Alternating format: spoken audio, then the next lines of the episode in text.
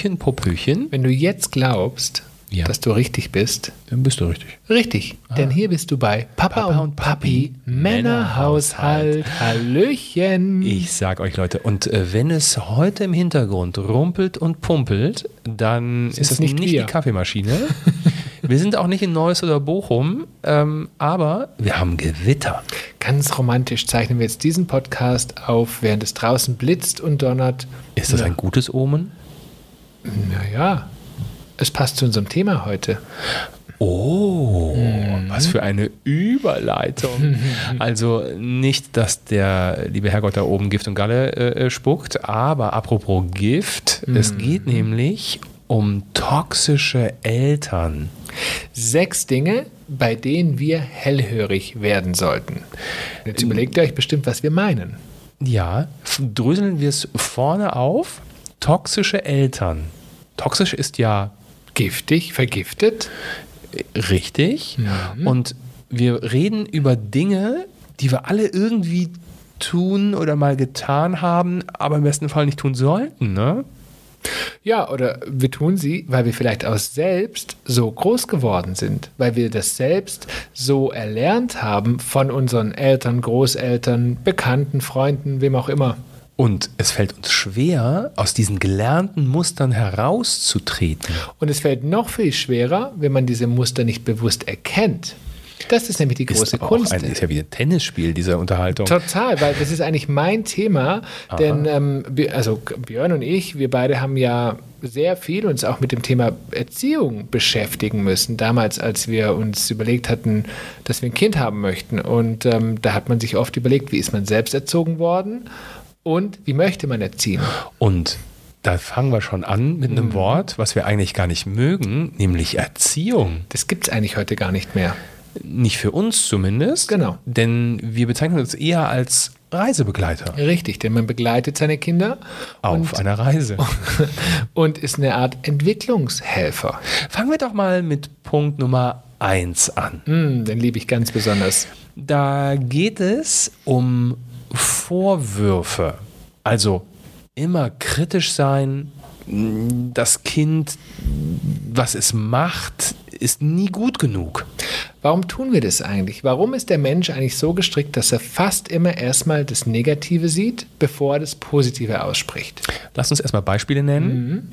Zum Beispiel, äh, ich sag mal, Lukas malt etwas, er erklärt uns, was es ist, und wir würden äußern, ja, aber das erkennt man ja gar nicht. Oder du hast zu sehr über die Striche hinaus gemalt. Ja. Oder eine Maus ist doch nicht rot, sondern vielleicht grau oder braun. Aber warum? Eine Maus darf ja auch rot sein. Ja, und vor allen Dingen schränkt das ja den Kleinen dann auch total in seiner Kreativität ein, also in seiner Entfaltung. Ja, aber wir Erwachsenen sind ja ganz oft so, dass wir tatsächlich erstmal kritisieren. Dass wir erstmal versuchen, noch mehr aus dem Kind oder aus, auch, ja, doch aus dem Kind herauszuholen. Da geht es aber nicht nur ums Malen, es geht auch, Nee, das können wir beim Bauen machen, das können wir beim Spielen machen, bei, wenn man Gemeinschaftsspiele macht, ne, ähm, dass man da immer ganz korrekt ist und ähm, dass das äh, ne, nicht richtig gezählt und jetzt wieder zurückgeschoben und nochmal und nochmal. Ja, ich habe ein Beispiel. Bleiben wir mal beim Essen. Messer und Gabel in der Hand zu halten. Kinder probieren sich aus. Kinder müssen ja auch erstmal lernen. Sind sie eher mit der rechten Hand, mit der linken Hand. Dann gucken sie, wie machen es die Erwachsenen. Dann, probieren sie. Dann halten sie vielleicht die Gabel falsch. Und rechte, linke Hand, wir gehen, wenn wir re selber Rechtshänder sind, gehen wir eigentlich immer davon aus, dass unser Sohn oder das Kind dann die eben, Tochter oder wie ja, auch immer, ne? genau, ähm, auch Rechtshänder ist. So, was ja totaler Blödsinn ist. Was tun wir Erwachsenen automatisch? Wir korrigieren. Und wir korrigieren einmal, wir korrigieren zweimal und vielleicht, wenn man dann auch irgendwann mal etwas, na, sage ich mal, Unwirscher. strenger, unwirsch in unserer, in, unserer, in unserer Sprache. Und warum tun wir das? Weil wir eigentlich völlig ungeduldig sind. Weil wir eigentlich wollen, dass das Kind das sofort richtig beherrscht. Jetzt aber mal Hand aufs Herz, liebe Freunde. Habt ihr als Kind immer alles gleich gut gekonnt und beherrscht? Natürlich. Konntest du sofort Natürlich. richtig gut mit Messer und Gabel essen? Natürlich. so ein Blödsinn. Natürlich mein, konnte ich das Wundermann. nicht. Ja, Ich Ja. kam als Wunderkind zur Welt. G Gott sei Dank nicht. Denn ich glaube, so ein Wunderkind hat es im Zweifelsfall auch alles andere als einfach. Also ganz klar nochmal, Punkt 1, ähm, da geht es darum, lasst uns nicht immer so kritisch sein. Ja, und lasst uns die Dinge, die die Kinder gut machen, auch als gut befinden. Die Denn, Stärken stärken. so, da wollte ich gerade darauf hinaus. Wir stärken nicht die Schwächen, sondern wir stärken die Stärken. Okay, Punkt 2. Kontrolle. Das ist mein Lieblingsthema. Das war Punkt 1 schon. Ja, aber Punkt 2 ist etwas, da erkenne Noch ich mich ganz arg wieder selbst darin. Ja. Kontrolle. Und da können, können, hätte ich sofort zehn Beispiele. Aber mein Lieblingsbeispiel ist, ne, also so, Kinder entwickeln sich ja. Und wenn ich jetzt mal von uns spreche, unser Sohn ist jetzt äh, fünf Jahre alt und ähm, der fängt jetzt so langsam an, ne, einfach mal raus auf die Straße zu gehen.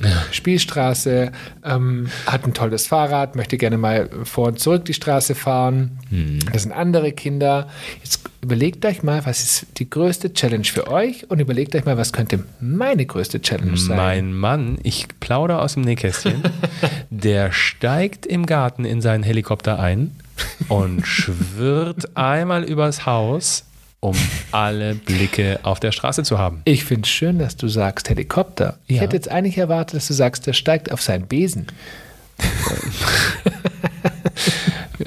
Ist am Ende das Schön, ähnliche dass ich Prinzip, Helikopter oder? fliegen darf. Ja, Ja. aber Helikopter hat etwas. Du bist eine moderne Netteres. Hexe. Ich bin die Helikopterhexe. Okay, lass uns bei der Kontrolle bleiben. Und alleine dieses Gefühl, loslassen zu müssen, dem Kind Vertrauen zu schenken, dass es das gut macht, was es da draußen macht, dass nichts passiert, dass es auch nicht weiter wegfährt, als es besprochen war, ähm, dass, dass es umsichtig ist, das sind ja alles Dinge, die muss man auch als Erwachsener lernen. Ich bin ja nicht gut darin. Ich bin ja wirklich nicht gut darin. Nee, aber da ist natürlich dann immer die Frage, wo hört, also wo hört das, nee, wo fängt es an, so rum, und wo hört es auf? Also, wann lässt du los? Oder wann lässt du ein Stückchen los? Und das heißt ja nicht, dass du hier äh, die Rollläden zumachen sollst, das Kind draußen äh, spielen so, äh, lassen sollst und ähm, irgendwie machen lassen sollst, sondern ähm, es geht darum, wann ist dieser, also wann fängt dieser Abnabelungsprozess auch ein Stück weit an? Das habe ich mich ehrlich gesagt auch gefragt. Und man kann ja nicht sagen, mit sieben Jahren. Punkt. Mit sieben ist der Abnabelungsprozess. Hat auch was damit zu tun, ähm, was, was bauliche Gegebenheiten angeht. Also lebst du zum Beispiel auf dem Dorf mit der Spielstraße vor der Haustür, ähm, die so gut wie nicht befahren ist, ist das eine ganz andere Geschichte, als wenn du in der großen Stadt wohnst und ähm, dein Kind alleine in, mit fünf Jahren zum Spielplatz schicken würdest. Also d- das sind ja schon ganz andere äh, Gegebenheiten, wo du vielleicht als Eltern auch gar keinen großen Einfluss zum Beispiel hast. Dann stelle ich jetzt eine ganz doofe Frage. Sind denn dann Kinder, die in der, auf dem Dorf groß werden und weniger Gefahren ausgesetzt sind, schneller selbstständig? Als Kinder, die vielleicht in der Stadt leben. Ob, da gibt es bestimmt Studien zu. Ich finde es total spannend. Jetzt, wo wir so drüber sprechen, fällt mir das so ad hoc da ein. Tatsächlich, wir haben gerade überhaupt gar kein Konzept, wo das draufsteht, sondern es fällt mir wirklich spontan dazu ein, wäre ja rein theoretisch eine Theorie. Dass Kinder, die auf dem Land groß werden, einfach viel schneller selbstständig werden können, weil sie weniger Gefahren ausgesetzt Können sie aber auch nur, wenn sie die entsprechenden Eltern im Hintergrund haben, die So. aus ihrem Helikopter aussteigen und sich einfach vielleicht eine Brause mit der Brause in den Garten hocken. Wenn der Garten mit dem Blick dahin ist, wo das Kind ist, dann finde ich das total okay. Ist bei uns nicht so. Nein, aber jetzt Müssen wir jetzt ein neues Haus suchen? Kontrolle ist echt ein, ist echt ein Scheiß. Geht noch weiter und ich glaube, da werde ich ziemlich zu kauen haben. Ähm, was ist später dann, wenn wir darüber reden, dass er ein Handy bekommt? Wenn es dann darum geht, ähm, im, im Social-Media-Bereich einzusteigen, wenn es darum geht, WhatsApp und Co. zu verschicken, ich glaube, ich werde den Kampf der Kämpfe mit mir selber kämpfen. Wie weit kontrolliert man das? Jetzt kommt aber die Krux an der Geschichte. Und noch eine. Naja, wenn Papa und Papi selbst Influencer sind Mhm.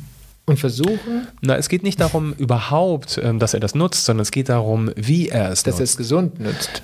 Ja, äh, was gibt dir da preis? Mhm. Auch da gibt es ja gruselige Beispiele, da möchte ich einfach nicht drüber nachdenken und deswegen würde ich am liebsten ganz Social Media für ihn erstmal absperren. Aber auch das ist ja keine Variante, weil das dazugehört und ähm, das ist diese Kontrollgeschichte. Auch hier wirst du ein Stück weit ähm, loslassen müssen, weil wir vertrauen müssen, auch in uns, dass wir ihm einen bestmöglichen Start diesbezüglich, ähm, eine bestmögliche Aufklärung auch äh, gegeben haben und ihm weiterhin geben, was gerade Social Media und Co. eben auch für Gefahren birgt, so wie die Gefahren auf der Straße. Deshalb glaube ich tatsächlich, dass das auch so ein Stück weit de, de, der Weg zum Erfolg ist, Aufklärung.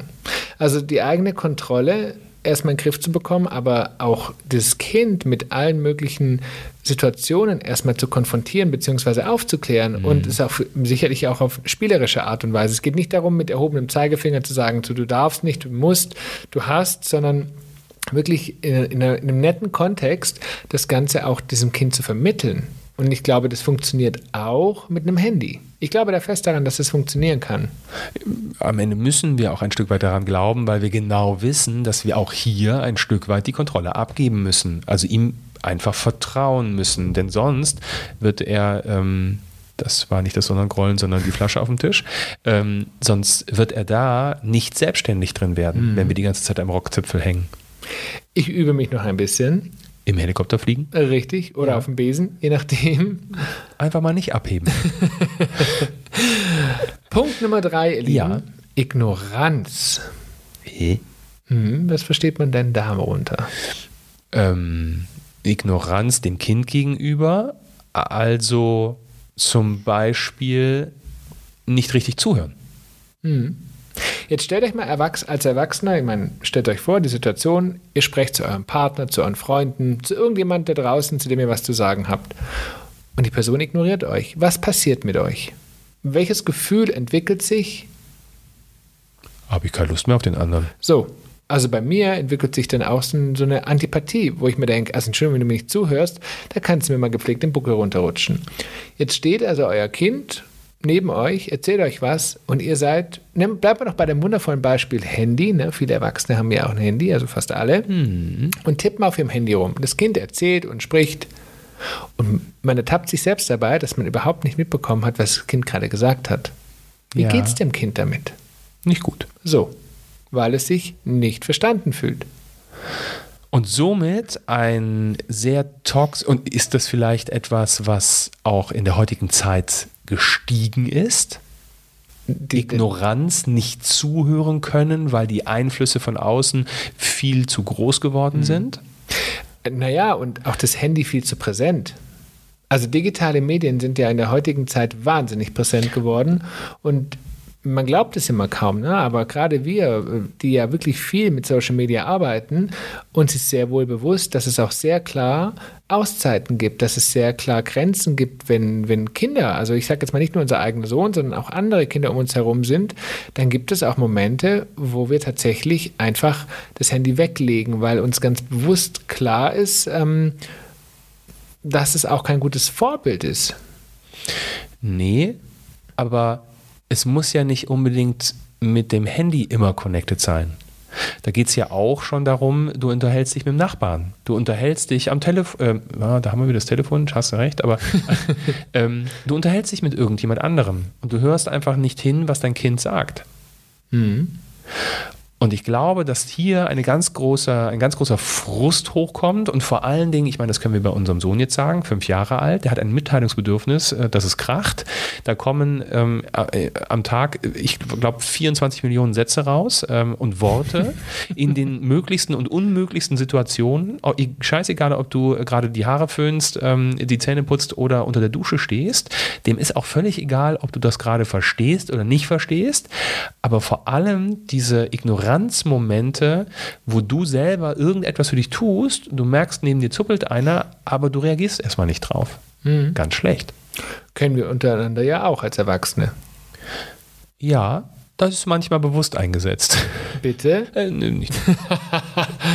du ignorierst mich also bewusst. Nein, Schatz. Ihr habt es alle gehört. Ah, doch, es gibt manchmal schon Momente, mhm. wo ich dann, da stellst du, da sitze ich ganz oben, du sitzt hier unten, du rufst irgendwas hoch, hast selber keine Lust, irgendwie nachzugucken. Und dann wirst du einfach ignoriert. Ja. Das merke ich mir für die Zukunft. Und ganz ich schreie so laut. Ganz oft erledigt sich das Problem dann von selbst. genau, weil ich keine Lust habe, nochmal zu schreien. Ist ein bisschen wie bei Arbeitskollegen. Ne? Die schreiben eine Mail. Früher hast du immer sofort geantwortet. Heute denkst du dir, ach, mal, wartest du erstmal ab. Und irgendwann erledigt sich das Problem von selbst. Ist aber beim Kind die ganz schlechte Variante. Denn dieses Problem, das können wir aus äh, tatsächlicher Erfahrung heraus sagen, es wird sich nicht von alleine erledigen. Punkt Nummer vier, Zwänge. Und das ist ja mein Lieblingsthema. Vor allen Dingen, wir sind ja auch ein Stück weit geprägt worden durch Zwänge. Ja. Und da gibt es viele Beispiele dafür. Ja, ich hole mein krassestes Erlebnis raus. Lass mich raten, ja, es geht um ein Essen, Ja. das mit S beginnt. ja. Ich wusste es. Es geht in dem Fall tatsächlich die Verbindung auch mit ähm, einem nonnengeführten Kinderhort. Ich, also, warum wird jetzt gelacht? Ähm, das war erstmal per se nichts Schlimmes. Also, das war völlig in Ordnung. Aber in diesem nonnengeführten Kinderhort damals in Fulda, so, viel, so, so kann ich es einschränken, war in meiner Jugend ähm, und Schulzeit das Thema, es wird gegessen, was auf den Tisch kommt. Und der Speiseplan war jeden Montag immer dasselbe, jeden Dienstag dasselbe, jeden Mittwoch und so weiter. Und donnerstags gab es ein Kracher an Kinderessen. Ich weiß es. Es gab nämlich Sauerkraut mit Kassler. Lecker. Ja. Alleine beim Reden dieser Worte äh, merke ich, wie sich ein Unwohlsein in meinem Magen hervorbringt. Warum? Vielleicht würde ich heute Sauerkraut mögen, hätte man mich damals nicht gezwungen, dieses Essen zu essen. Und die waren tatsächlich so drauf, dass du musstest sitzen bleiben, bis dieser Teller leer war. Und dieser Teller war bis, ich glaube, halb vier war es irgendwie, war nie donnerstags leer. Und dann war der Kinderhort aus. Dann konnte ich nach Hause gehen. Dann bist du so lange gesessen. Ich habe, mir liefen die Tränen runter, ich habe so lange gesessen und mich verweigert, weil ich das, ich hätte, ich hätte den, glaube ich, ins Essen gekotzt. Ja, weil es einfach, mal abgesehen davon, das ist kein Kinderessen. Ich bin nicht nur für Pommes und Spaghetti äh, für Kinder, aber Sauerkraut ist nun wirklich weit entfernt von einem, einem ansprechenden, leckeren Kinderessen.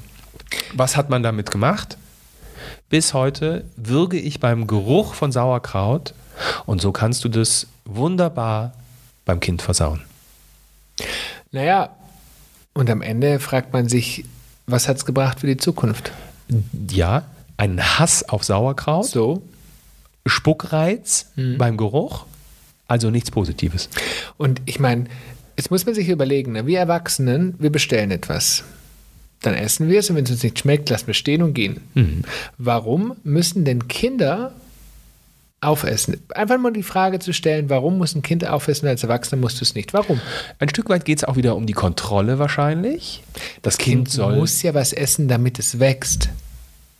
ja, damit es nicht das sind so die Sprüche von ja, ja, Aber warum wird ein Kind, also warum wird der Wille des Kindes immer übergangen bei solchen Situationen? Jetzt muss man ein bisschen vorsichtig sein, weil es gibt natürlich Kinder, die ähm, schlechte Esser sind. Und man, da muss man schon ein Stückchen hinterher sein ähm, und ein bisschen in Cirque du Soleil veranstalten, ähm, damit sie überhaupt irgendwie was essen. Aber uns geht es vor allem um diesen Zwang. Ja? Du hast dieses Essen zu essen.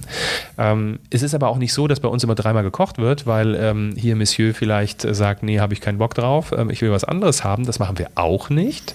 Aber wir integrieren unseren Sohn tatsächlich ähm, schon im Grunde bei, was essen wir heute, was machen wir und so weiter. Natürlich kennen wir seine Vorlieben und wissen, also wir fragen jetzt nicht jedes Essen ab, aber gerade wenn wir auch mal was ausprobieren oder so, dann, dann nehmen wir da mit. Dann, dann macht er mit, dann wird mit gekocht und dann ist das eine ganz andere Geschichte. Wollte ich gerade sagen, lustig ist, dass, dass also es funktioniert zumindest bei uns ganz gut. Wenn er mitkochen darf, dann ist er so stolz, dass er später auch Mhm. Ja. probiert und isst. Ja, genau. Das funktioniert tatsächlich. Dieser Trick funktioniert bei uns tatsächlich. Könnt ihr mal ausprobieren, wenn ihr es nie probiert habt, aber integriert eure Kinder mal mit in, in, in, den- in den Kochvorgang. Prozess. Danke um den Prozess. Kochprozess. Und guckt mal, was passiert am Ende. Und nochmal, wir wissen natürlich, dass es Kinder gibt, ähm, die da einfach wesentlich mehr Unterstützung brauchen, aber Unterstützung und nicht Zwang. Wir haben ja die Weisheit auch nicht mit Löffeln gefressen, Nein. sondern wir reden hier einfach drüber, weil wir ein bisschen was weitergeben Haben ein anderes Beispiel? Klamotten. Klamottenauswahl. Oh, Ein wunderschönes Thema. Würdest du eine pink gestreifte Hose mit grünem T-Shirt anziehen? Heute ja. Das ist die falsche Antwort, Schatz. Also, äh, Entschuldigung, nein, Das natürlich nicht. Jetzt sagt er einfach ja. Also früher, äh, nee, ähm, also heute würde ich es einfach aus Prinzip machen und ähm, so. Schatz, du, dein Text ist nein. Achso, nein, gut. Was würdest du tun, wenn ich dich aber zwingen würde, diese Hose anzuziehen mit diesem T-Shirt? Ja, du hättest jetzt eher wie so mit Bauch frei kommen können oder so, weil da hätte ich auf jeden, Fall Nein gesagt. Ich wollte es nicht so ganz ähm, ich, hätte, übertreiben. ich würde die, die, die Hose um die Ohren hauen. so, Ja. jetzt kommt, bleiben wir mal bei unserem Sohn. Hm. Jetzt kommt unser Sohn um die Ecke und möchte genau diese Kombination, dieses Ensemble Ja. nicht anziehen. Nicht anziehen. Und was machst du? Gut, da diese Auswahl eh schon sehr apart ist, Ja, was würde ist ich sagen, Impuls? dann ziehen wir was anderes an. Auch das steht nicht auf dem Text, Schatz. Ach so. Du solltest jetzt sagen, dann ziehen wir es ihm trotzdem. Okay, wenn wir bei den toxischen Eltern sind, dann Ah. würde ich natürlich sagen, es wird angezogen, was ich dir raussuche. So, da sind wir Wir doch beim es jetzt ein Punkt. bisschen. Genau. Ja, Wie muss sich das anfühlen? äh, fürs Kind Mhm. beschissen. So, Jetzt bin ich wieder dabei. jetzt sind wir wieder Ja. im Konzept. Aber ich habe einen Lösungsansatz und den ähm, haben wir relativ früh, als es nämlich losging mit ich will die Hose nicht oder so oder ich will das Oberteil nicht, haben wir gerade auch aktuell. Da geht es immer, ne, was ist drauf gedruckt und ähm, ohne irgendein, ich sag mal, Logo von Dino, was auch immer. Ohne ist doof, mit ist toll. Aber mit muss man auch immer so tagesformabhängig ähm, entscheiden. Also manchmal ist Mickey Mouse uncool und dafür äh, Dino cool. Andersrum, manchmal ist Dino uncool und Mickey Mouse äh, cool. Und diesen täglichen Zirkus Ja.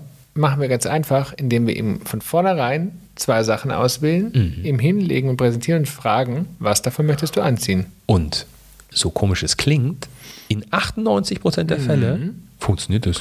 Ja, aber es ist so ein bisschen wie mit unserer Magnettafel, auf die ich jetzt nicht nochmal eingehen möchte. Warum? Aber, weil wir es schon so oft erzählt Okay. haben, aber man gibt dem Kind das Gefühl, es kann selber, wir geben vor und man gibt dem Kind die Möglichkeit, selbst zu entscheiden Hm. aus zweierlei Möglichkeiten. Und es funktioniert echt gut.